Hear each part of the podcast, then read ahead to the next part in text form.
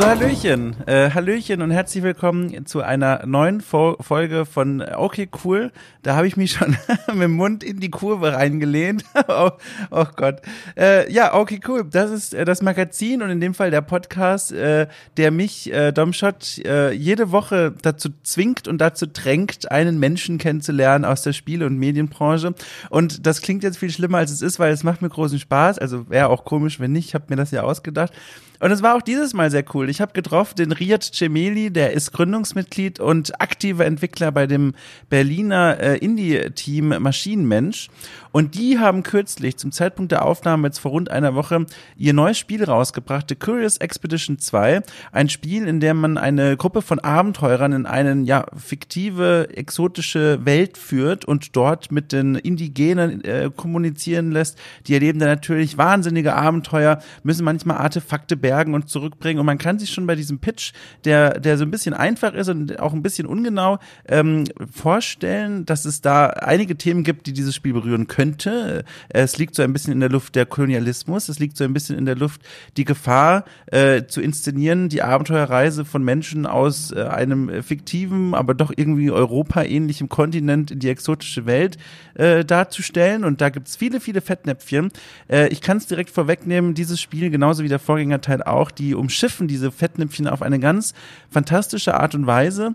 Und das ist nicht von alleine passiert. Das Entwicklerteam hat tatsächlich äh, sich darum bemüht, auf verschiedene Art und Weisen diese Fettnäpfchen äh, zu entgehen und wirklich ein, ein, wie ich finde, wirklich sehr spannendes, interessantes Spiel zu entwickeln. Mehr dazu dann in der Folge, in der es nämlich eben darum, genau darum ging, wie macht man eigentlich so ein Spiel und äh, ohne diese typischen Probleme äh, heraufzubeschwören. Ähm, es ging aber auch viel um Riads Erfahrung, ähm, mit einem streitbaren, im besten Sinne streitlustigen Team zusammenzuarbeiten, in dem es darum geht, auch mal gerne die eigene Meinung zu vertreten und äh, fieberhaft zu verteidigen. Es war sehr interessant. Äh, es ging aber auch so ein bisschen um Riads Vergangenheit. Mein Gott, was ist denn hier los vor dem Fenster? Entschuldigt. Ich habe schon vor ein paar Folgen erzählt, ich habe manchmal das Gefühl, die bauen hier wirklich die Autobahn durch mein Wohnzimmer aus irgendwie einsparungstechnischen Gründen. Ich weiß es nicht. Aber es ist so laut. Ich habe alle Fenster zu. Es tut mir sehr leid. Äh, ich habe mich selbst unterbrochen, als ich davon erzählte, dass es auch einen kleinen Ausflug in die Vergangenheit von Riad geben wird. Ähm, das war alles sehr interessant und ich bin gespannt, was ihr von dieser Folge halten werdet. Ich selbst äh, bin ein weiteres Mal aus dieser Folge herausgegangen mit dem Gefühl, huch, da habe ich ja mal wieder was gelernt. Das war wieder sehr interessant. Ähm, und ich bin, ich bin wirklich gespannt, wie es euch auch geht. Und ihr könnt mich das auch gerne wissen lassen. Ihr habt nämlich die Möglichkeit, mir jederzeit Feedback und auch Gastvorschläge zu schicken, und zwar per Mail am besten, an mail at domshot.net. Da haben mich in den letzten Wochen auch tatsächlich regelmäßig mittlerweile E-Mails erreicht, die erfreulicherweise bisher vor allem geschröpft und äh, vollgestopft waren mit netten Worten, mit Komplimenten, mit Lob da fährt ein LKW vor dem Fenster vorbei. Und das hat mich sehr gefreut. Ich lese mir die immer sehr gerne durch, ich manchmal auch mehrfach, ähm, habe bisher aber nur wenigen davon antworten können, weil ich mir dafür Zeit nehmen möchte. Und Zeit, Zeit ist so ein Gut, das ist hier mehr wert als Gold. Und Gold ist ja schon gar nicht mal so schlecht. Ähm, apropos Gold. da habe ich noch einen schönen Hinweis, den ich gerne loswerden möchte. Und zwar, wer es nicht weiß, okay, cool, das ist ja ein Magazin, wo es nicht nur den Podcast gibt, sondern auch Texte. Und es gibt auch für euch die Möglichkeit zu sagen, Mensch, ich finde das gar nicht mal so schlecht, was hier passiert. Jede Woche dieser Podcast, vielleicht in Zukunft sogar noch mehr Podcasts und Texte. Ich möchte das gerne unterstützen. Das könnt ihr tun. In den Show Notes findet ihr einen Link zur Steady-Seite dieses Projekts. Dort könnt ihr einen Euro oder zwei in den Hut werfen und bekommt dafür als Dankeschön nicht nur mein Dankeschön, sondern auch viele schöne Gedanken Gedanken von mir, bevor ich einschlafe jede Nacht. Das ist doch was Schönes, das biete ich euch gerne an. Oder aber auch so freue ich mich natürlich, wenn ihr einfach nur hört und das toll findet und uns euch was gibt. Das freut mich wirklich gar wunderbar. So, jetzt habe ich hier schon wieder eine Menge rumgehaspelt und rumerzählt. Eigentlich wollte ich euch noch von meinem Catsitter erzählen, denn das war wieder so ein Abenteuer, das ist wieder eine eigene Geschichte wert. Aber ich möchte nicht so lange um den heißen Brei umreden, deswegen hebe ich mir diese Catsitter-Geschichte einfach für nächste Woche auf, denn auch da wird sie noch akut sein und aktiv sein und äh, fühle mich jetzt auch ein bisschen schlecht, weil ich jetzt hier einen Spannungsbogen aufbaue, der jetzt sieben Tage lang äh, gespannt bleiben muss. Aber das schaffen wir schon gemeinsam. So, also viel Spaß mit dieser Folge mit meinem wunderbaren Gast und wir hören uns nach der Folge nochmal ganz kurz. Ach so, und eine Sache vielleicht noch. Äh, ihr müsst euch nicht wundern, äh, dass ich jetzt hier mit einer Beleidigung dann ins Gespräch reinstarten werde. Die Beleidigung bezieht sich auf den Saftladen, die vermeintliche Beleidigung, denn dieser Laden, nach dem ich da gleich fragen werde, der heißt tatsächlich so. Das heißt, da sitzen in diesem Büro mehrere Indie-Teams zusammen, Indie-Teams aus Berlin und die haben sich als Kollektiv eben Saftladen genannt. Nicht, dass ihr jetzt denkt, Mensch, der Dom, der ist heute aber auf, auf, auf, auf Krawall gebürstet. Der fängt hier direkt mit so einer mit so einem Einstieg an. So, nee, nee, nee, das ist alles, alles cool. So, jetzt aber jetzt viel Spaß.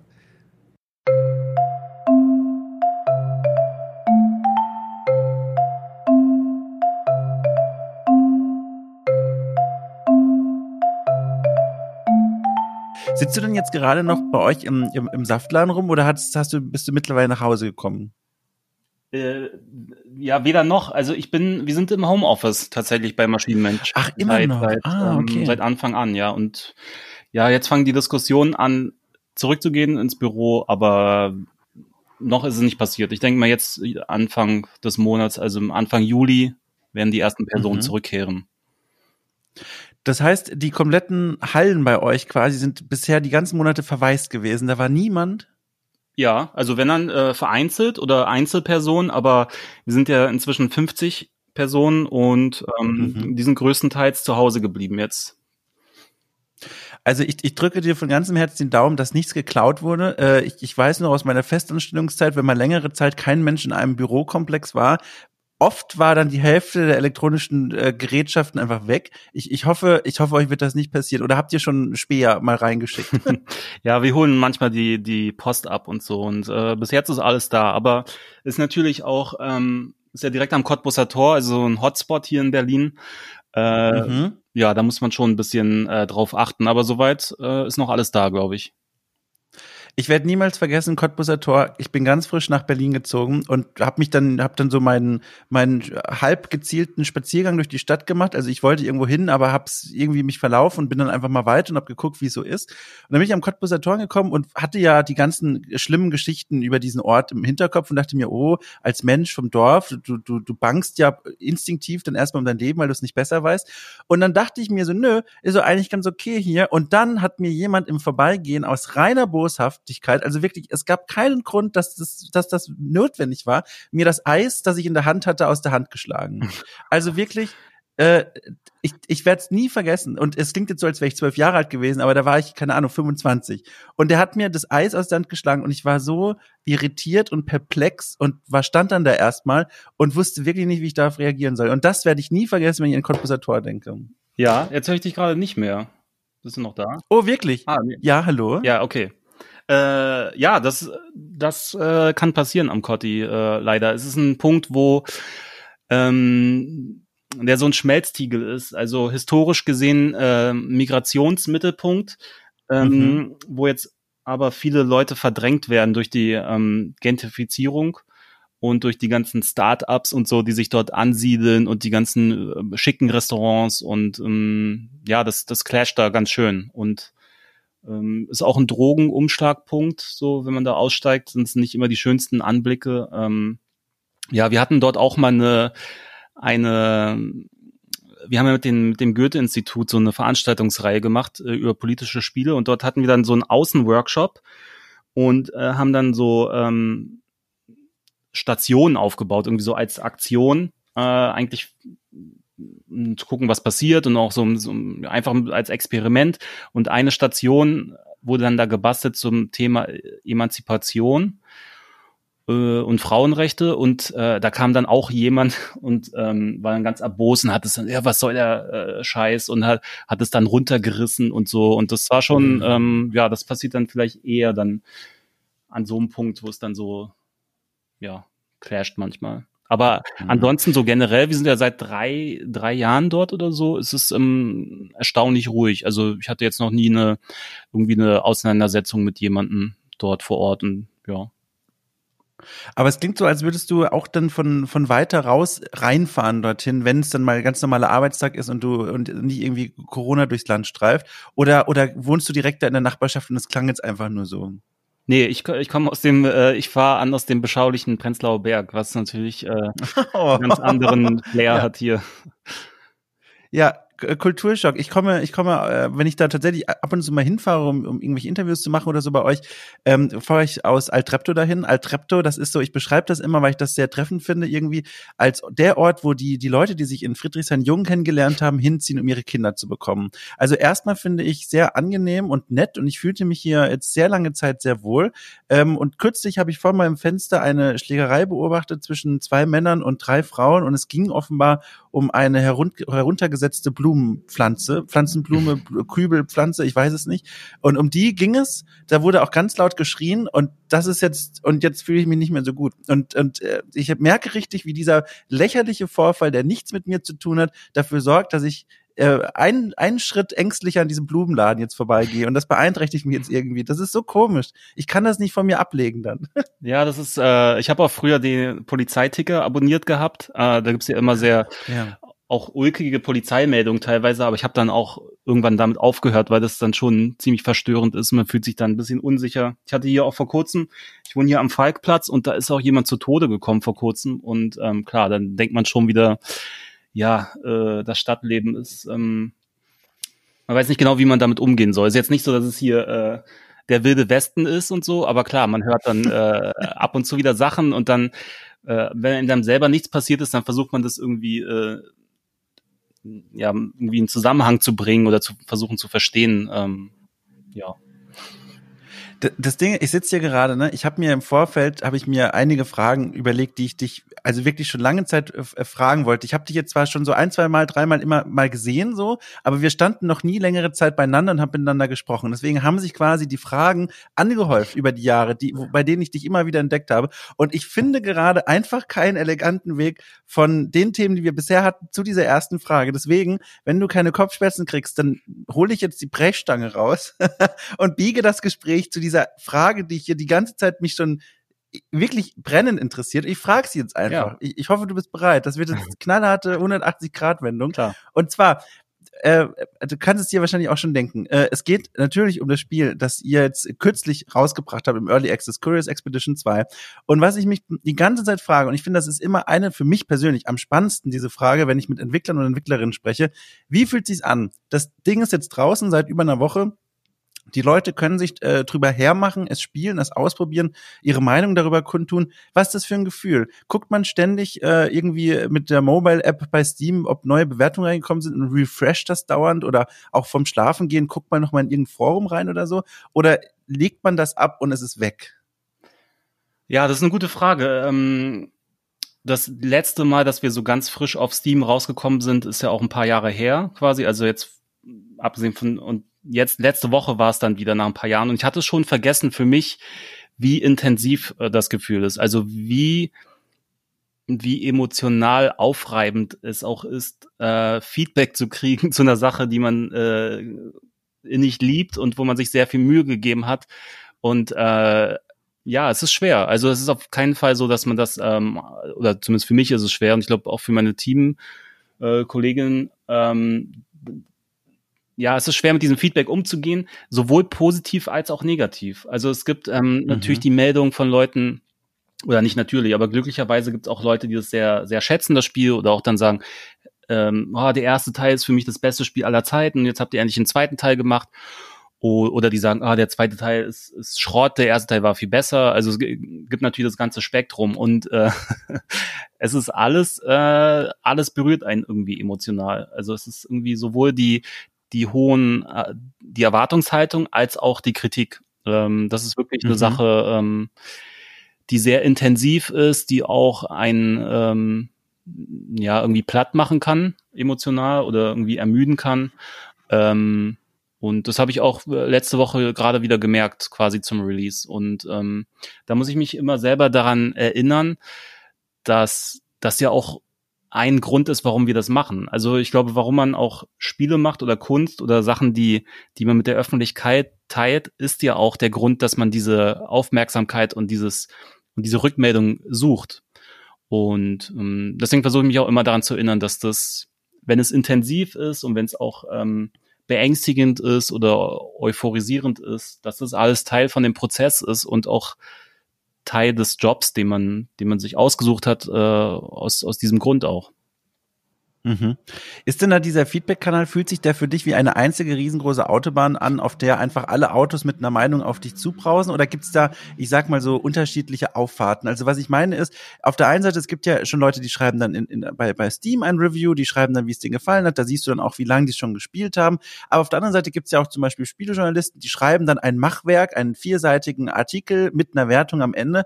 Trifft dich das oder, oder beschäftigt dich das auf dann eine ganz andere Art oder ist das alles in erster Linie mal Feedback und äh, für dich jetzt weniger ein Unterschied, ob da jetzt jemand äh, alleine vor seinem PC sitzt und nach zwei Stunden ein Feedback reintippt oder ob da eine Redaktion quasi ist, die sagt, hier, dieses Spiel ist so und so viel Prozentpunkte wert, nicht mehr und nicht weniger? Äh, ich glaube, mich beschäftigt alles. Äh, ich glaube, mh, hm, ja, ist schwer zu sagen. Ich glaube fast, dass äh, vielleicht liegt es einfach an der Frequenz, aber dass mich so äh, private Kommentare von, von Spielerinnen fast noch mehr treffen, so, ähm, mhm. weil, weil die auch sehr e-, emotional sind. So, so ein, äh, ein, ein, ein journalistischer Beitrag ist ja oft auch dann ähm, in gewisser Weise formuliert oder er versucht sich äh, in Neutralität äh, zu wegen und ähm, das hast du bei, bei normalen Kommentaren nicht. Da sind die Leute richtig äh, extrem euphorisch oder extrem mh, hm, niederschmetternd in ihrer Wortformulierung. Mhm. Und natürlich, wie das immer so ist, äh, natürlich bleiben auch mir dann eher die negativen Kritiken äh, im Kopf und beschäftigen mich dann länger als, als die positiven. Aber ich finde es krass, dass nach einer Woche immer noch das Ganze so, so bei dir im Kopf ist. Also ich meine, klar, es rauscht die ganze Zeit immer noch neues Feedback rein. Die Reviews werden wahrscheinlich auch weiterhin geschrieben. Sind ja auch mittlerweile schon einige veröffentlicht worden. Ich habe mal auf Steam geguckt. Ähm, und ich finde es spannend, dass auch nach einer Woche noch nicht so einen wie will man sagen, so eine Taubheit eingesetzt hat. Also nicht eine Taubheit im Sinne von, du guckst da nicht hin und du hörst da nicht hin, sondern mehr so einen, man gewöhnt sich an diesen Input von außen. Aber so wie du es beschreibst, ist es ja wirklich so, da ist immer noch so eine, so eine zitternde Hand dabei, wenn du dir diese Sachen anguckst. Mhm. Ja, ich glaube, man, man, man gewöhnt sich schon in gewisser Weise daran, aber so komplett weg ist das, ist das Gefühl nie, dass, äh, dass wenn ich jetzt eine richtig vernichtende Kritik lese, dass mich das irgendwo äh, trifft. Ähm, das, das kann ich nicht abwischen und ja, äh, man versucht es dann immer äh, umzumünzen und zu sagen, äh, ich ignoriere jetzt mal de, den, den Tonfall oder so. Ähm, also wenn es wirklich jetzt beleidigend ist oder so, dann kann man natürlich auch einfach Sachen löschen oder Leute blockieren. Äh, aber generell versuche ich dann natürlich immer durch die durch die subjektiven Wahrnehmungen durchzulesen und irgendwie die die Probleme herauszulesen. Ähm, mhm. Und ja. Ich, ich habe unter den Kritiken auch so Sachen gesehen, also die, die, überwiegend sind es ja wirklich positive Reviews und ganz viele Leute, die sich auch positiv äußern und mit dem Spiel Spaß haben und so weiter.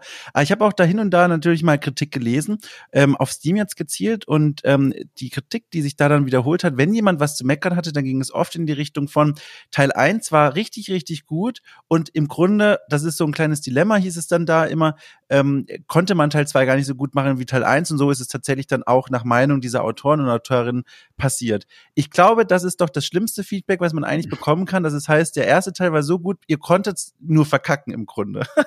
Ja, das ist aber, ähm, also äh, erstmal sei es natürlich dahingestellt so, ähm, ob das so ist. Aber ist natürlich auch ein schwerer Vergleich, weil ähm, für den ersten Teil von Curious Expedition, äh, da haben wir nach der Veröffentlichung äh, ich weiß gar nicht, wie viele Updates, Dutzende gemacht. Ähm, das ist äh, mhm. das Spiel, was, wenn man jetzt auf Steam geht, ist das Resultat von einem, äh, einem Release und danach noch zwei, drei Jahre weiter, weiterführende Arbeit. Und das, das wird jetzt verglichen natürlich mit einer Vorab-Version, also mit einer Early Access-Version von dem zweiten Teil. Ähm, und das ist natürlich ein sehr unfairer Vergleich. Also der natürlich nachvollziehbar ist, weil die Leute haben jetzt die Wahl zwischen diesen beiden mhm. Produkten, mhm. aber das ist ganz klar, dass wir da nicht äh, wenn man da so rangeht, nicht gewinnen können, weil der zweite Teil braucht natürlich, so wie der erste Teil, ähm, mehr Zeit zur Entfaltung. Deswegen ist er ja auch im Early Access und ähm, der kann mhm. da jetzt von rein von der Content-Fülle und so nicht mithalten. Aber ich glaube, dass die Grundlagen, die wir gelegt haben beim zweiten Teil, deutlich besser sind. Also beim ersten Teil war auch, äh, waren wir irgendwie so an einem Punkt, wo äh, es, es ging einfach nicht mehr. Also dieses, äh, dieses Korsett von dem ersten Teil hat auch nicht mehr noch mehr Ideen und, und äh, noch neue äh, Spins quasi zugelassen. Und da, da haben wir jetzt mit dem zweiten Teil wieder ein riesiges Gerüst gebaut, ähm, was das erlaubt, wo wir ganz viele Ansatzpunkte haben, jetzt richtig coolen Content einzubauen. Und ähm, dafür brauchen wir aber noch ein bisschen. Und die und ganz viele positive Kommentare sehen das auch. Äh, ich glaube, da, ja, das ist sehr gut, dass wir so eine so eine positive Reputation haben so aus, aus der Community, ähm, dass viele auch sagen, ja, es ist noch nicht vom Content wie beim ersten Teil, äh, aber ich glaube an das Team, die haben schon bewiesen, dass sie da ähm, fleißig sind. Und ja, ich, äh, also ich hoffe, äh, ich bin optimistisch natürlich, dass dann langfristig dann der zweite Teil von allen dann als als besser als der erste Teil äh, angesehen wird, sonst sonst hätten wir es ja nicht machen brauchen. Kam aus dieser Überlegung auch heraus dieser neue Artstyle? Weil das ist natürlich, finde ich, riesenkrasser Unterschied. Auf den ersten Blick natürlich schon. Das Spiel sieht grundsätzlich anders aus als der erste Teil. Und das ist ja, finde ich, also kann ich mir von außen vorstellen, ein riesengroßes Risiko, das man eingeht, weil man riskiert ja damit, alle Leute zu prellen, die sagen, ich fand den ersten Teil unter anderem auch deswegen so cool, weil er genauso aussah, wie er aussah. Und jetzt gibt's eine komplett andere Präsentation, äh, zumindest auf den ersten Blick. Und dann äh, könnte man ja denken, oh je, je, die Leute könnten unter Umständen sagen, nö, das reicht mir, das finde ich doof, ich wollte genau das gleiche, nur nochmal als Teil zwei, ich bin weg. Ist das dann einer der Gründe gewesen, dass, man, dass ihr gesagt habt, äh, wir, wir wollen quasi ein neues Baugerüst, wir wollen einen größeren Spielplatz und da gehört dieser neue Artstyle auch einfach dazu? Ja, ähm, ja, da gibt es ganz viele Sachen, die, die da mit reingespielt haben. Also zum einen ähm, einfach Lust darauf, was Neues zu machen, quasi fangen wir irgendwie mit dem offensichtlichsten Grund an, dass man als, als Developer möchte man sich auch nicht wiederholen und so. Und wir hatten einfach Lust, einen, anderen Grafikstil auszuprobieren. Ähm, aber auch jetzt ganz praktische Erwägung. Ähm, wir wussten nicht genau, wie wir den Look aus dem ersten Teil steigern sollten. Äh, mhm. Also jetzt, man hätte ihn natürlich noch etwas höher auflösen können, man hätte noch mehr Effekte und Reflexionen und so weiter einbauen können. Aber wir haben uns immer so dieses Szenario vorgestellt, wenn wir jetzt einen Screenshot hochladen von dem zweiten Teil, kann dann jemand auf den ersten Blick sehen, dass das nicht CE1 ist? Oder werden alle sagen, mhm. ach, das ist doch äh, der erste Teil, warum heißt es jetzt, dass das der zweite Teil wäre? Also wir, wir konnten quasi nicht so ein, uns nicht eingefallen, wie wir so einen massiven Generationssprung machen können, dass, dass sich das, dass sich das lohnt für einen zweiten Teil. Weil ähm, wir wollten halt mhm. eben keine, kein weiteres DLC machen oder so, sondern wirklich äh, einen richtigen Generationssprung nach vorne. Ähm, und dann äh, gab es noch Gründe wie äh, bei den Charakteren im ersten Teil, die sind ja sehr ähm, ja halt Low Res in der Pixel Art. Äh, man sieht dann keine Emotionen bei denen. Wir können die nicht äh, gut animieren, äh, weil es extrem aufwendig ist, Pixel Art zu animieren. Und ähm, wir, wir wollten das, aber wir wollten den Figuren mehr mehr Spielraum geben, mehr ähm, dass die mehr Emotionen ausdrücken können. Und ähm, dann hat dann alles dazu geführt, dass wir das dann mit dem neuen Grafikstil gemacht haben. Und es war auch ein bisschen wie so ein, ein bisschen wie ein Heimkern, weil der erste Teil, wenn man so in die Details guckt, war auch schon inspiriert von Linie Claire und von Tim und Struppi und, und Hergé, also diesen, diesen Comic-Look.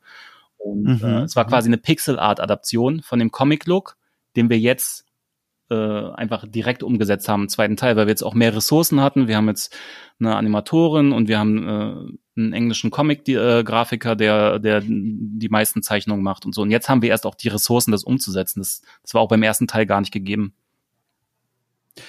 Ich finde das unheimlich spannend, ähm, weil ich habe den ersten Teil natürlich auch gespielt und auch sehr, sehr gemocht. Und da fand ich immer, die, ich finde an dem Spiel so spannend, überhaupt an diesem Franchise Curious Expedition, dass das im Grunde jederzeit auch zur falschen Richtung hätte ausschlagen können. Ähm, das heißt, das ist ja ein Spiel, wo du eine Gruppe von, von Abenteurern irgendwo in, in, in, ein, in, eine, in eine fremde Welt, in eine exotische Welt schickst. Die gucken sich da um, bringen manchmal Dinge mit, manchmal nicht und kehren dann zurück und erzählen von ihren Reisen. Und das schreit ja nach der Gefahr, das könnte auch so richtig krass unangenehm angenehmes Kolonialismus-Abenteuer werden so. Und dieser dieser Art Look ähm, war vom ersten Teil finde ich einer der Gründe, also von dem Writing mal abgesehen, dass ich wirklich wirklich mochte, einer der Gründe, warum das für mich dann immer so ähm, so einen so einen so einen netten Abstand von dieser Gefahr genommen hat, weil dieser Look, dieser Pixel Look, der hatte immer so was Unschuldiges, der hatte so was fast also die, die Figuren wirkten auf ihre Art dadurch irgendwie unbeholfen. Das ist so ein Effekt, ich weiß nicht, ob du den nachvollziehen kannst. Den hatte ich persönlich auch bei damals bei Monkey Island, auch heute, wenn ich Monkey Island spiele, auch so ein, so ein Pixel-Look. Du kannst die Mimik nicht richtig rauslesen und dadurch wirken die Figuren immer so ein Stückchen so, so tölpelhaft, so ein mhm. bisschen tölpelhaft unschuldig. Und das hat beim ersten Teil unheimlich, finde ich, geholfen, um dieses Spiel so ein bisschen von dieser Gefahr wegzubringen, äh, dass es so ein, ja, wie gesagt, so ein unangenehmes äh, Kolonialismus-Abenteuer wird. Ich meine, wie gesagt, da spielt noch andere Dinge rein, dass es dann nicht so ein Spiel geworden ist, was ja sehr auf euer, auf euer Konto geht, was ich großartig finde. Aber der Artstyle spielt damit rein. Und beim zweiten Teil, wie du ja sagst, sind jetzt Mimiken da. Das Spiel wirkt, finde ich, deutlich weniger unschuldig. Und das war doch bestimmt dann auch so eine Überlegung, die ihr hattet, oder? Dass man damit auch durchaus Risiken in diese Richtung eingeht. Ja, also ähm, generell haben wir über dieses Thema wieder viel nachgedacht äh, und diskutiert, äh, wie auch beim ersten Teil und ähm, machen teilweise auch Sachen anders. Ähm, ja, aber ich glaube, da, da wir immer noch nicht versuchen, jetzt so einen fotorealistischen Look zu machen oder ähm, mhm.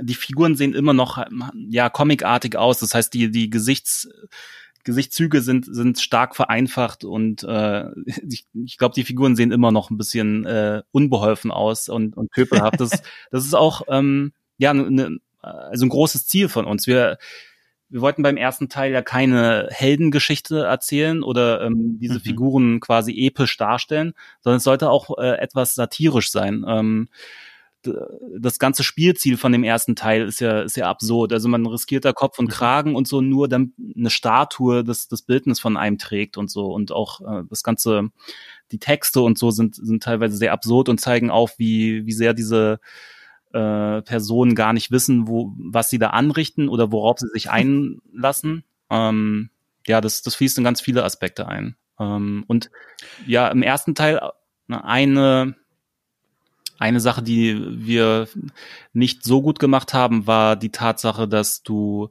mh, hm, um die ganze Welt reist und auf der Weltkarte Punkte annavigierst.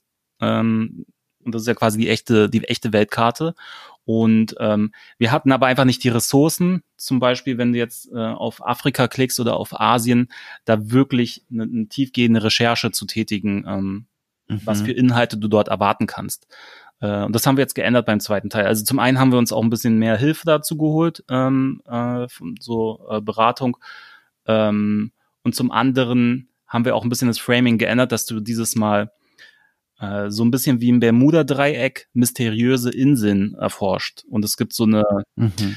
ja, es gibt so eine Hintergrundgeschichte, die ich jetzt natürlich nicht spoilern will, ähm, aber wir haben das so ein bisschen entfernt von diesem Aspekt, dass du jetzt konkret Afrika oder oder ähm, äh, Südamerika erkundest und du du erkundest eher so eine Fantasiewelt ähm, und das, ja, ich glaube, da, das ist ein bisschen respektvollerer Umgang für uns, zumindest haben wir das so äh, versucht, äh, der uns aber gleichzeitig erlaubt, noch immer über diese Themen zu sprechen, äh, wie im ersten Teil. Also immer noch auch Ausbeutung zu thematisieren und Kolonialisierung und, äh, und diese ganzen Aspekte. Mhm. Das ist natürlich äh, schon ein wichtiger, wichtiger Aspekt von dem Spiel, den wir jetzt auch nicht ähm, entfernen wollten.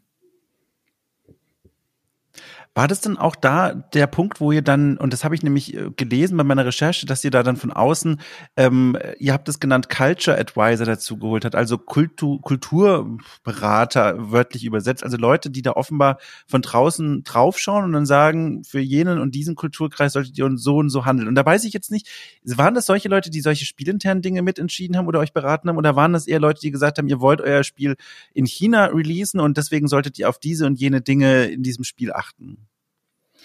Ähm, ja, es war eher so, also inhaltlich, dass wir, dass Leute, die uns quasi nochmal bestätigt haben oder nochmal beraten haben, ähm, darin, dass wir jetzt nicht hoffentlich bei Sachen den falschen Ton treffen. Ähm, mm. Das ist, ja, wir haben ein historisches Szenario, dass trotz dieser ganzen fantastischen Elemente man nicht komplett loslösen kann und von, von den tatsächlich, tatsächlich historischen Problemen und wir auch gar nicht in dem Sinne loslösen wollen, weil ich glaube, da ist eine, ein große, großes Potenzial für Computerspiele, auch solche Themen zu bearbeiten. Und ich finde es schade, wenn quasi ähm, ja, Spielentwickler sich zu, zu sehr, also versuchen zu distanzieren von politischen Inhalten.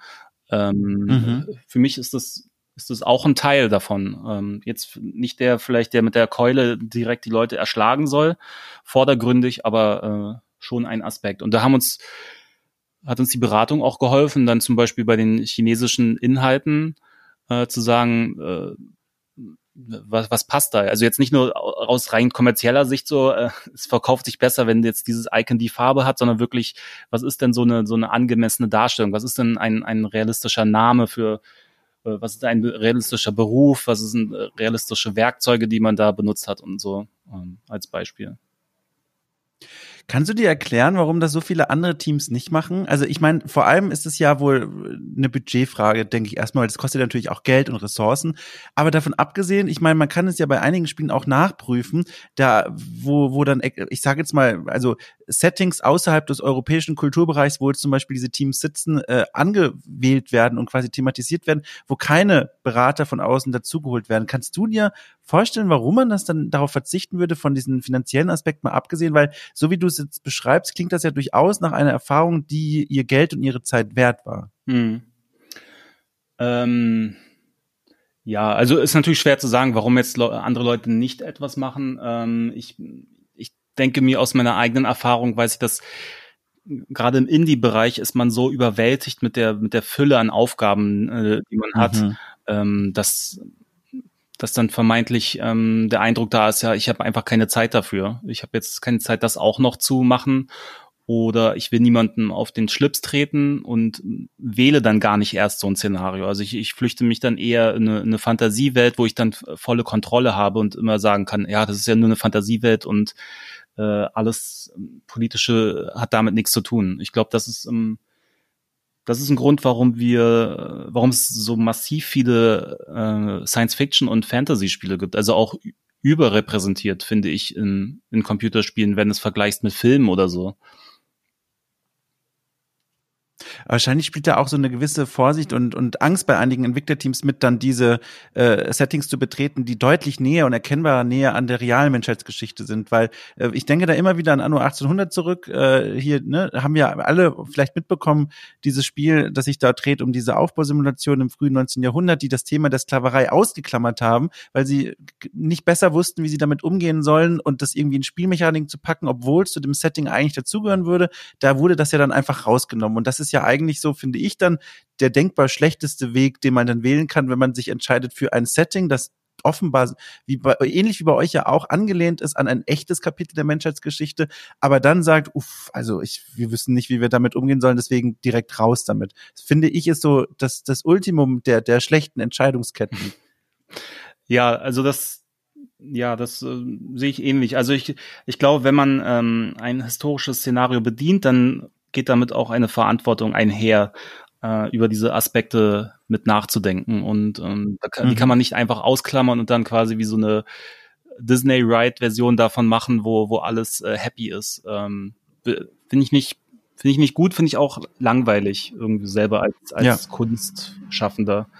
Ähm, und ja, also es ist beängstigend, so ein Szenario zu bedienen. Also es ist, äh, wir, wir haben ja auch ähm, wir haben gute, gute ähm, Rezensionen dazu bekommen. Wir haben auch negative Rezensionen bekommen. Also es ist natürlich immer ein, ein Diskurs. Und ich, ich sage auch immer, ich, ähm, das ist quasi unsere unsere Interpretation, unser Vorschlag, wie wir ähm, das, das damit gearbeitet haben ähm, und ob wir das gut gemacht haben, ähm, das, das müssen andere Be Leute bewerten oder dann muss es irgendwie einen, Dis einen öffentlichen Diskurs geben äh, und, und verschiedene Meinungen und ähm, das, ich, ich habe das auch sehr genossen, teilweise dann den äh, journalistische Beiträge dazu zu lesen, auch wo Curious Expedition genannt wurde, manchmal lobend, manchmal kritisierend. Ähm, ich ich glaube, das ist auch wichtig, weil ähm, ja, wir, also ja, ohne jetzt zu, zu, pathetisch sein zu wollen, aber wir, wir lernen ja auch selber daraus. Also wir, das Feedback hilft uns ja auch dann besser zu verstehen, äh, wie wir das dann in Zukunft noch besser umsetzen können und wo die, wo die Grenzen sind, wo die, was möglich ist, was nicht. Ähm, ja. Ja, ich finde es auch tatsächlich gar nicht pathetisch, weil äh, man sieht es ja von außen, dass es da diesen, diesen Lernprozess gibt und das finde ich so fantastisch. Also du hast ja selber beschrieben, allein die Wahl des Settings und dieser Rahmengeschichte, dass der nochmal angepasst wurde, diese Zusammenarbeit mit diesen Culture Advisern, wobei die ja offenbar ja auch nicht, also man kann sich ja eigentlich denken, nicht die hundertprozentige Absicherung sind, da jetzt ein Spiel zu machen, das in allen Belangen unbedenklich ist. Ähm, äh, gab es denn noch, vielleicht wenn du mal konkret dich erinnern kannst oder dir was vor Augen ziehen kannst, immer noch so eine Stelle im Spiel, wo du sagst, boah, das ist so eine, so eine Sollbruchstelle, eine, eine Narrative, wo, wenn, wenn man Kritik an diesem Spiel in dieser Hinsicht übt, was so dieses Setting um, angeht, den Umgang mit dem Thema Kolonialismus, wo das so eine wunde Stelle ist, wo man quasi vorm Einschlafen, wenn man so einem Spiel arbeitet, noch denkt, das könnte der Punkt sein, wo die Leute äh, sich dran auffangen werden? Ich glaube, die mh, hm, es ist eher die Gesamtfrage. Kann man ein Spiel über dieses mhm. Thema machen oder nicht? Äh, kann man das mit, kann man das humoristisch auch verarbeiten oder satirisch verarbeiten? Ist das generell okay? Dürfen wir als SpielentwicklerInnen das machen? Dürfen wir das auch, ähm, ja, welche, welchen kulturellen Background müssen wir auch selber haben dazu? Ähm, das, das ist so ein bisschen. Also ich habe jetzt nicht, bei den Spielinhalten achten wir schon immer sehr stark darauf, dass wir auch nicht, ähm, wir bedienen eher dann, ja, es ist schwer zu sagen. Also wir versuchen zumindest äh, manche mhm. Klischees äh, auszulassen. Ähm, natürlich arbeitet man auch mit Klischees. Äh, es ist ja auch so, so ein Fantasiegenre, also ein Abenteuerfilm. Wir arbeiten natürlich mit Bildern so von äh, von Jules Verne und, und Indiana Jones und diesen ganzen Sachen, dass man mit, mit Referenzen und so, aber wir versuchen so natürlich Sachen, die in so eine diskriminierende Richtung gehen und so äh, wegzulassen. Ähm, aber ja, ich, ich glaube, die größte Angst ist so generell eher diese Gesamtfrage. Gar nicht so, ob wir ja. eine, einen Textstelle oder ein Storyfragment ähm, jetzt ähm, also offensive ist, sondern eher darf man das äh, dann so ein Spiel machen? Und ich, ich glaube schon oder ich hoffe, dass die Antwort ja ist äh, und dass, dass wir quasi irgendwie so dann unseren Beitrag dazu leisten. Also einerseits mit einfach einem guten Spiel, was spielmechanisch funktioniert und was auch dann eine, eine erweiterte Ebene hat, ähm, die auch interessant ist. Mhm. Also, wenn ich es dann richtig verstehe und mal so ein bisschen so äh, in die Zukunft spinne oder so ein bisschen extrapoliere, es gibt nicht dann wirklich ein Setting für euch oder für dich, wo du sagen würdest, das ist grundsätzlich tabu. Also, das sollte man als, als Videospiel, als Kunstmedium nicht anpacken. Weil, wie gesagt, so wie du es jetzt beschrieben hast, klingt das so ein bisschen nach, wenn man es richtig macht und wenn man es respektvoll angeht, gibt es im Grunde kein Thema, das man vor einem Spiel verschonen sollte.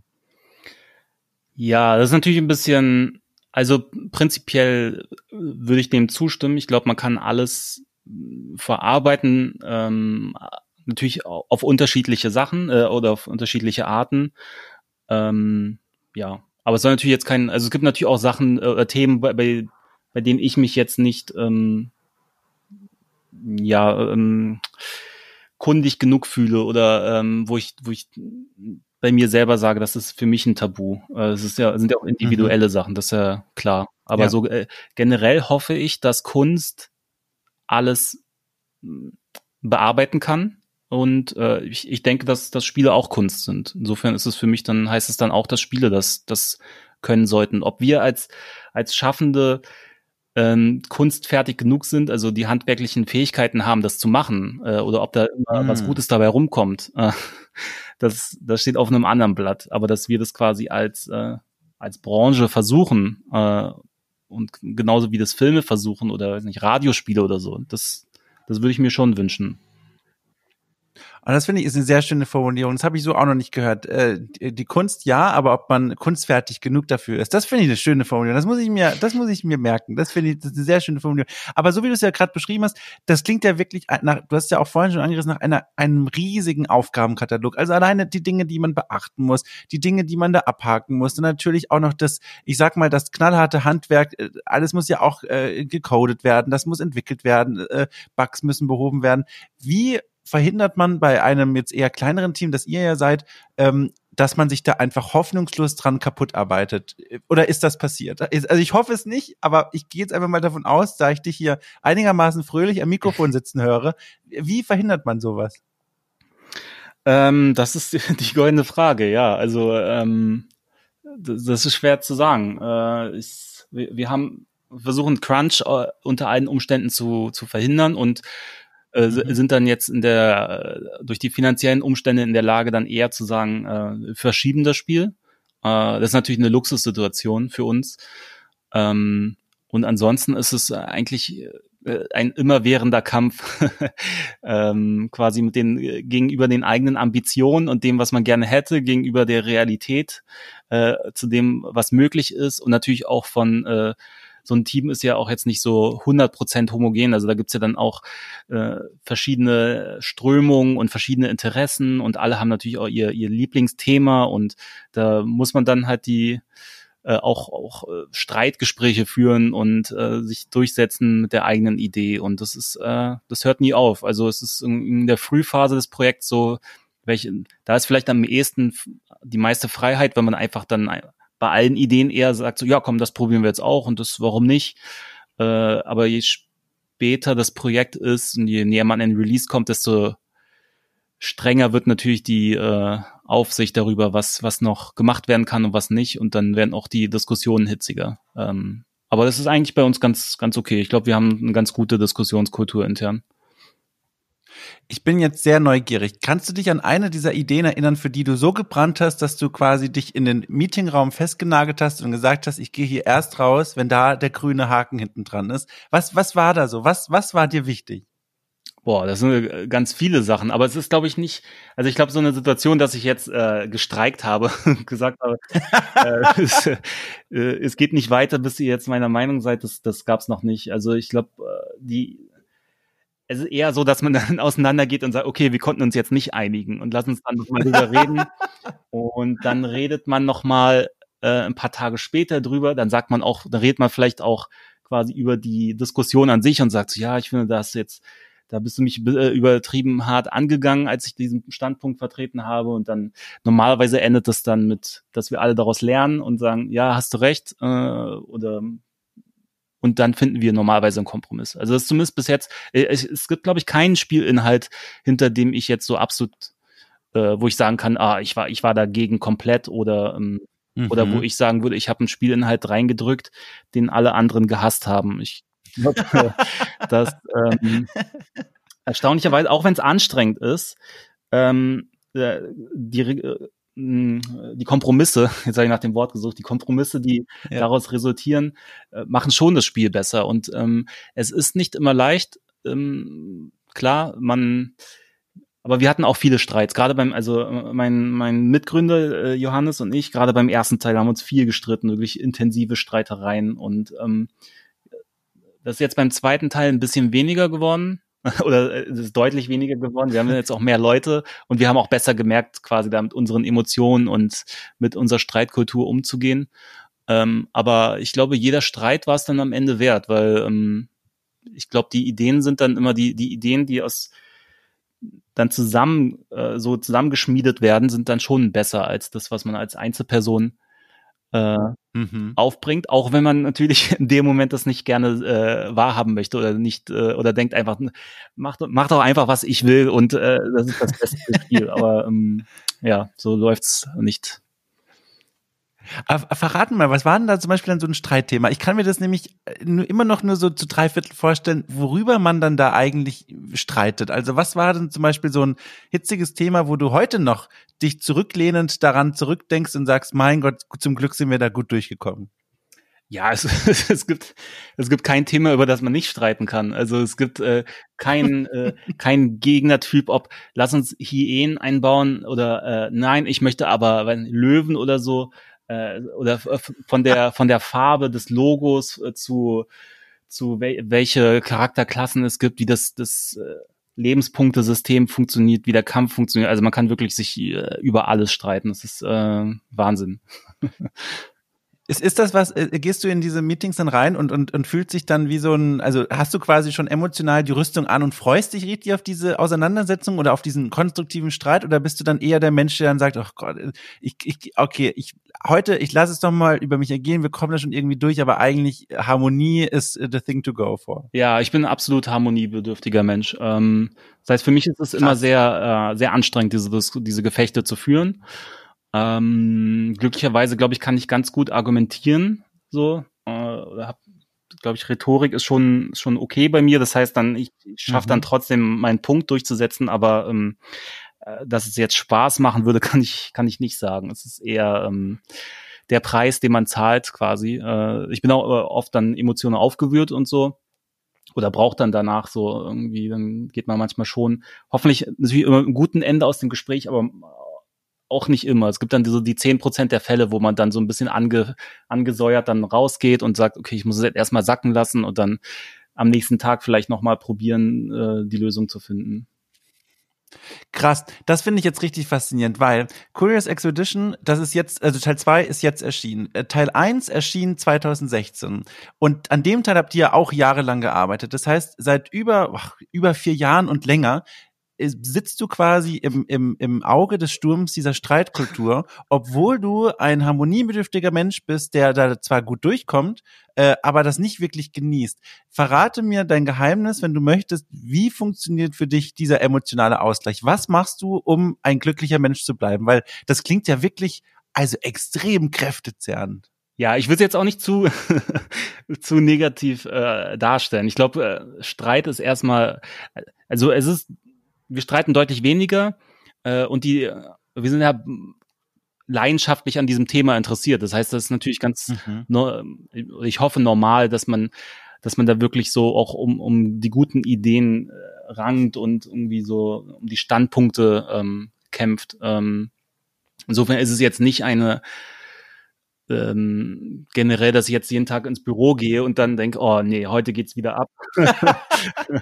es, ist, äh, es ist ziemlich angenehm eigentlich. Ähm, ja, und ja, wie man das aushält, ich weiß nicht, man, ich glaube, äh, es hat auch, auch natürlich mit Vertrauen zu tun. Also es hat sehr viel mit damit mit Vertrauen zu tun, dass, dass wenn ich eine hitzige Diskussion führe mit, mit jemandem, und die Person reagiert dann ebenso hitzig, dass man das nicht persönlich nimmt. Also es ist natürlich immer immer schwer oder leichter gesagt als als getan, aber dass dass es so ein gewisses Grundvertrauen gibt, dass man weiß, wir können uns jetzt streiten und das ist okay. Es ist, es, äh, ich, ich bin dann nicht persönlich angefressen danach ähm, oder ich mhm. oder wenn ich merke, dass ich persönlich angefressen bin, dann versuche ich das quasi irgendwie, mir dann zumindest danach zu sagen, so ja, das war jetzt, ähm, das sollte ich nicht so nehmen. Also, ähm, und das hat, hat viel mit so einem Grundvertrauen im Team zu tun. Wenn ich natürlich das Gefühl habe, ich habe mit, Leuten zu tun,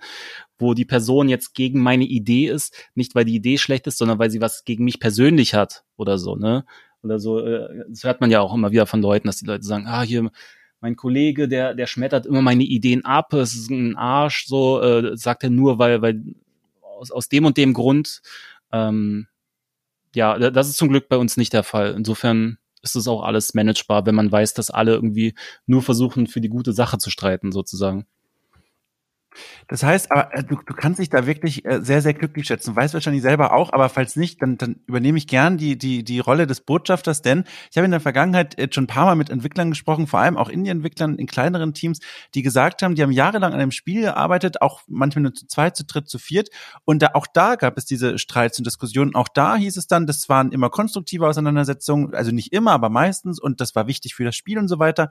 Aber am Ende konnten die Leute ihr eigenes Spiel nicht mehr spielen, weil sie einfach die Entwicklungszeit dann rückblickend quasi einfach als eine unglaubliche Belastung empfunden haben. Und äh, äh sag mir, wenn es anders ist, aber ich habe das Gefühl, du kannst immer noch Curious Expedition 1 und 2 spielen, ohne entweder in Tränen auszubrechen oder dich übergeben zu müssen. Und das ist ja, da kannst du dich glücklich schätzen. Das scheint nämlich nicht der normale Verlauf der Dinge zu sein oder zumindest nicht der einzig mögliche Verlauf der Dinge. Hm. Ja, also natürlich die die Spiele nerven einen irgendwann, wenn man da jahrelang also dranhängt.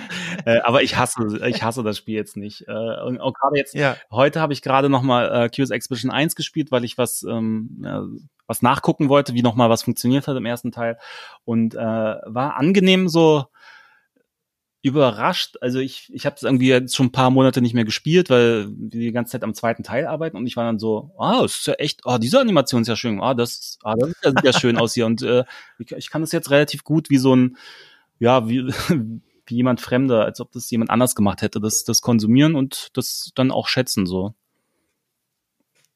Aber das ist ja lustig, dass du dann doch wenigstens ein bisschen genervt bist von dem Spiel. Hast du denn, hast du denn andere Spiele bei dir daheim oder sonst wo rumliegen, wo du sagst, so, das sind so deine Ausgleichsspiele, um quasi mal komplett abzutauchen woanders hin? Oder, oder denkst du dann, okay, das ist das eine Spiel, an dem ich gerade arbeite, ansonsten will ich mit diesem Medium gerade nur nicht, also nur bedingt viel zu tun haben, einfach um mal auszuspannen und mal was ganz anderes zu machen?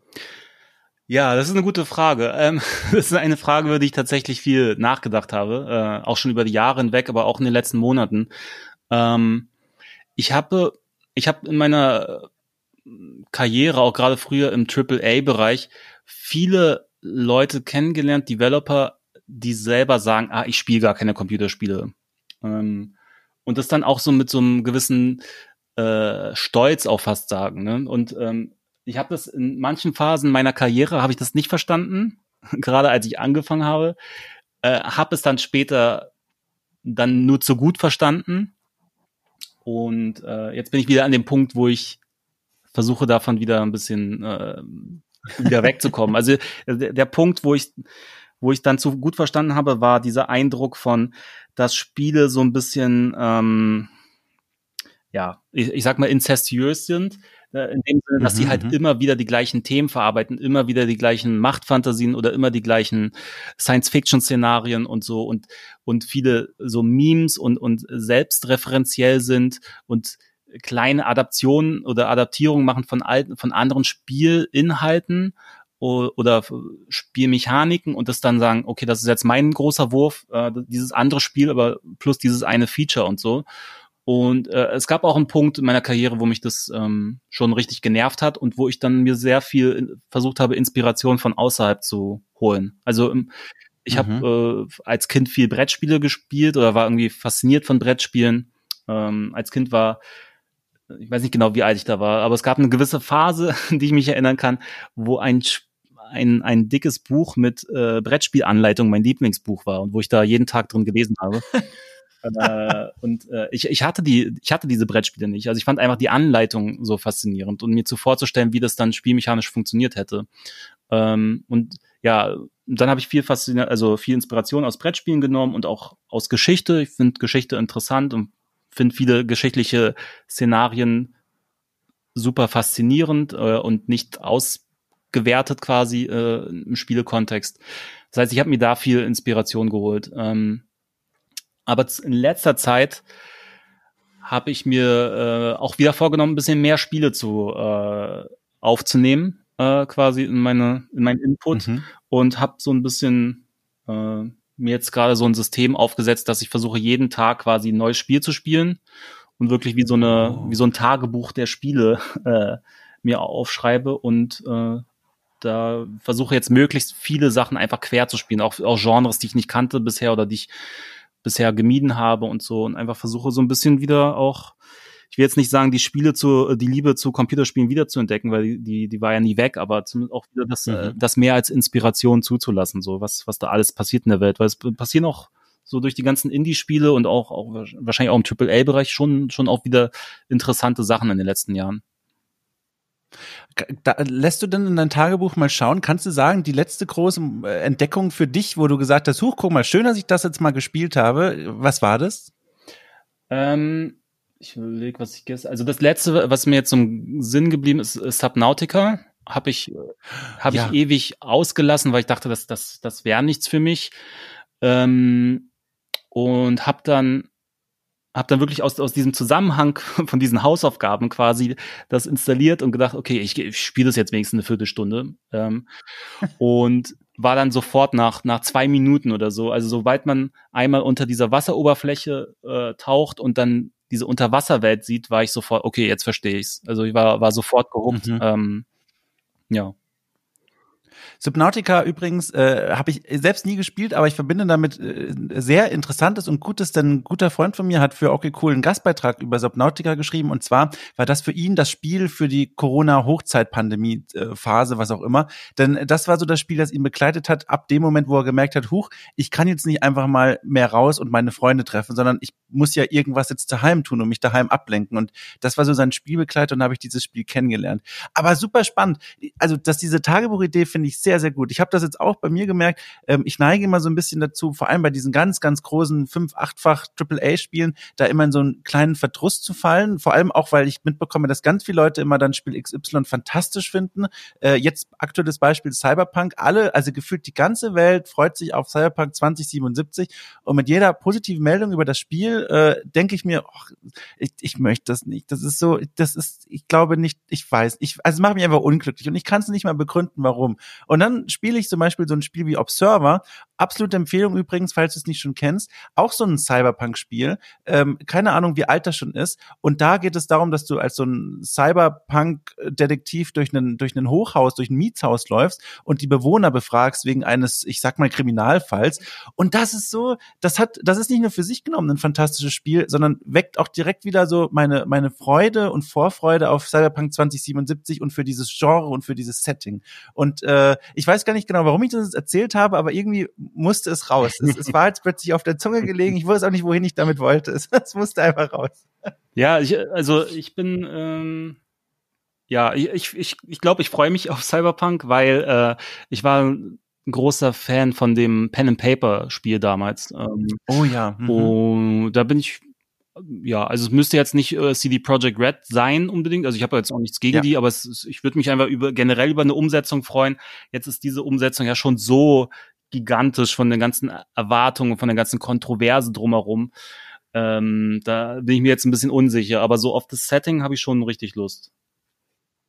Ich muss noch mal eine andere Straße hinunterfahren. Die habe ich mir jetzt quasi noch aufgehoben. Die, die blitzte vorhin mal kurz auf. Aber ich sag mal, unser, unsere Fahrgemeinschaft ist erstmal dran vorbeigefahren, weil was anderes interessanter war. Aber darin muss ich noch mal kurz zurückkurven. Und zwar, du hast äh, vorhin erzählt von, äh, wie wichtig Vertrauen ist während der Arbeit mit anderen Teams und anderen Teammitgliedern, wenn man an einem Spiel arbeitet. Und du hast erzählt von einer, von einer Phase in deiner beruflichen Karriere, wo du mal äh, so kurz so über Spiele am Verzweifeln warst. Und da ich selber keine Ahnung habe, was eigentlich dein Leben vor äh, Maschinenmensch gemacht hat, würde ich gerne nochmal hier in diese Richtung fahren und mal fragen, was hast du eigentlich vorher gemacht? Ich hätte es ja auch recherchieren können, aber ich dachte mir, nein, ich möchte mir das von ihm erzählen lassen, weil dann höre ich ja auch gleich, was du für Schwerpunkte setzt. Und das interessiert mich sehr. Also, was passierte eigentlich beruflich, bevor du zu Curious Expedition gekommen ist bei dir? Mhm. Ja, also ähm, quasi ganz zurückgehen zum, zum Abitur, äh, habe ich danach Informatik studiert hier in Berlin an der Freien Universität. Ähm, ja, nicht sehr schnell, aber erfolgreich am Ende trotzdem. ähm, und weil ich schon immer irgendwie dachte, ah, es wäre schon cool, was was mit Computerspielen zu machen. Und ich habe dann nicht unbedingt erwartet, dass es klappt, weil für mich das so ein abwegiger Traumberuf war. Aber ich habe mir zumindest immer so diese Hintertür offen gelassen äh, und habe dann deswegen auch Informatik studiert. Und dann habe ich ähm, bei ExoZ hier in Berlin gearbeitet als, als Werkstudent, ähm, so an Mobile Games. Das war mein erster Kontakt dann tatsächlich mit der Spielewelt. Und dann habe ich, äh, so mein erster richtiger, richtiger Job war dann bei Jager. Ähm, hier in Berlin. Ach ja, natürlich, genau. ja klar, ja. Mit Spec Ops The Line und äh, Dead Island 2 und ähm, auch anderen Projekten intern, in denen ich gearbeitet habe. Und da war ich dann äh, sieben Jahre lang und habe dann quasi da alles gelernt. Wow. so, sozusagen. Oh mein Gott, ich, ich fühle mich also äh, gerade auch ein bisschen doof, weil ich glaube, das wusste ich sogar schon. Und ich habe es wieder vergessen und irgendwie nach hinten gekruscht. Und klar, das wusste ich ja tatsächlich sogar. Ach krass, und, und ist das dann aus dieser Zeit auch gekommen, wo du diese, also du musst das ja jetzt gar nicht so genau sagen, aber nur um das so alles zu verbinden miteinander, als du die Erfahrung gemacht hast, Vertrauen spielt eine Rolle im Entwicklerteam und es gibt auch Momente, wo man sagt, okay, gerade kotzen mich Spiele einfach an, egal ob es mein eigenes ist oder alle anderen da draußen. Ähm, das, äh, ja, ich weiß nicht, wie ich jetzt, ähm, also wie, wie man da am besten antwortet, äh, ohne dass es sich in irgendeine Richtung äh, verdächtig anhört. Aber äh, ja, also ich war auf jeden ich hatte eine gute Zeit bei Jager und ich, ich, ich mhm. finde, also ähm, ich finde, die Chefs sind immer super wichtig bei Firmen. Äh, und ähm, also die, die geben ja wirklich den Geist weiter so und ähm, ja. ähm, stellen dann halt auch die Leute ein, die dann zu ihrem eigenen äh, eigenen Werten passen. Und da ich hatte immer ähm, das Gefühl, dass es gute Chefs sind bei Jager. Also dass ähm, hab, dass, dass denen wirklich ihre Mitarbeiter am Herzen liegen und dass sie sich Mühe geben, ein gutes äh, gutes Umfeld zu bauen für die Angestellten und äh, habe mich da äh, gut gefühlt. Ähm, war war gerne dort und hatte dann einfach irgendwann Lust, ähm, Indie-Games zu machen und irgendwie meine eigenen Ideen umzusetzen, aber war jetzt nicht nicht unglücklich bei Jager äh, in dem Sinne. Und ja, ja aber bei, bei so vielen Angestellten, klar, also mit den, äh, da gibt's, passiert's automatisch, dass dann ein bisschen äh, mit manchen äh, man sich besser versteht, mit manchen äh, weniger gut, ähm, aber ja, war auch alles in Ordnung. Ähm, ja, also ich, ich merke, ich, ich habe dich hier auf den Grill gesetzt, auf den ich dich gar nicht so sehr setzen wollte. Aber es ist ja, das ist das Wichtigste, ich meine, das Wichtigste kam ja wohl raus, auch für, ich meine, ein paar Leute hören ja auch zu, weiß ich, die selber kurz davor sind, eigene Spiele zu entwickeln und diesen Weg einschlagen wollen. Ich glaube, das, was da mitgenommen werden kann, übrigens eigentlich für jeden anderen Lebensbereich auch ist, wenn man mal die Erfahrung gemacht hat, dass Streiten vor allem, dass Streiten miteinander nicht schlimm ist, sondern was Wichtiges erstmal ist und was, was, was Konstruktives sein kann, dann, dann, dann behält man das auch bei. Und ich glaube, das zeigt deine Geschichte ja sehr, sehr gut und das, was du heute erzählt hast, dass gerade Streit, gerade in so einem Team, gerade wenn man an einem Herzensprojekt arbeitet, eigentlich was ist, dem man nicht aus dem Weg gehen sollte. Ja, ähm, ich denke vor allem auch, wenn ich, äh, wenn es so eine Periode, Zeitperiode gibt, wo man keinen Streit hat, dann beängstigt mich das umso mehr. Dann denke ich immer gleich, hm, irgendwas stimmt hier nicht, äh, weil man hat immer Konflikt, man hat hm. immer äh, Zweifel oder äh, ja ähm, Ziele, die nicht super äh, auf einer Linie sind. Und ich glaube, mich würde eher beängstigen, wenn man gar keinen Streit hat und gar keine Konflikte hat, dann, ähm, dann ist da die Gefahr, dass da vielleicht irgendwas im Verborgenen liegt,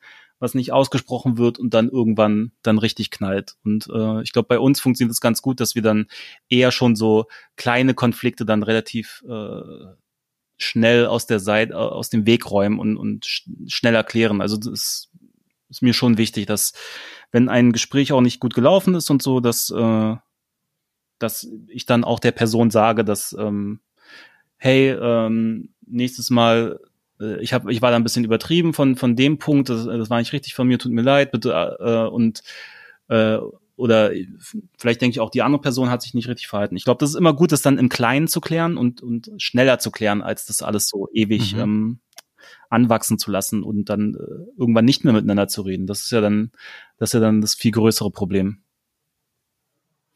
Ich bin froh, dass du heute so viel mit mir geredet hast. Ich, ich schäme mich jetzt für diese Überleitung zu, zur Verabschiedung, aber sie hat sich gerade zu sehr angeboten. Vielen Dank. Ich fand das sehr interessant, dass du mal diesen, diesen Vorhang für mich gelüftet hast, äh, den hier nicht nur The Curious Expedition 2 umgab, sondern auch dich selbst. Ich habe dich, äh, ich habe dich äh, äh besser kennengelernt. Äh, war jetzt auch nicht so schwer, weil ich habe bei null angefangen. Aber ich fand das sehr nett. Ich, ich, ich, ich gehe hier raus wieder mit einem sehr nachdenklichen Blick, weil ich schon wieder das Gefühl habe, ich habe was gelernt. Es fühlt sich gerade sehr gut an. Ich hoffe, du, du, du fühlst dich auch noch gut. Ja, es hat Spaß gemacht. Und du, du bist ein guter äh, Interviewer, glaube ich, weil du hast mir schon so ein paar Sachen entlockt, die ich bis jetzt noch nicht so erzählt habe. Insofern. Ähm oh, schön. Wir, wir lassen offen, was damit gemeint ist. die Zuhörerinnen und Zuhörer können sich ihr Bild machen. Aber nee, ich fand das wirklich sehr, sehr angenehm. Ich danke dir vielmals für deine Zeit. Ich weiß, die Leute da draußen, die haben ja keine Ahnung, weil die es irgendwann in der Zukunft anhören.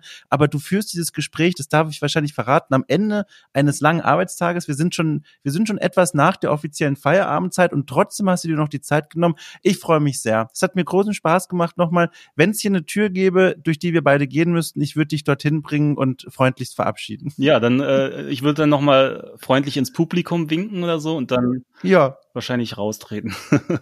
ja, hat mir ja, auch schön. Spaß dann treten wir, Dank. Ja, gerne. Dann treten wir jetzt gemeinsam raus. Äh, vielen Dank dir und äh, ich wünsche noch aller viel Erfolg für Curious Expedition 2, dass weiterhin nette Meinungen dazu eingehen und wenn konstruktives, äh, äh, nee, und wenn Kritik dazu reinflötet, dann bitte konstruktives. Das ist mein Appell an die Menschen da draußen, die quasi schon ihren Review-Entwurf für Curious Expedition 2 im Steam-Ordner liegen haben. Euch oh, hört's auf. So, tschüss.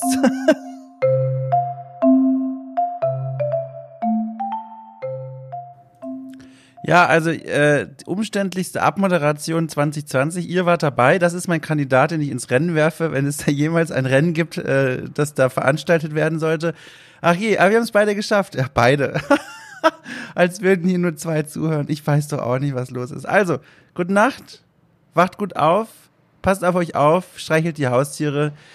Wir hören uns nächste Woche wieder.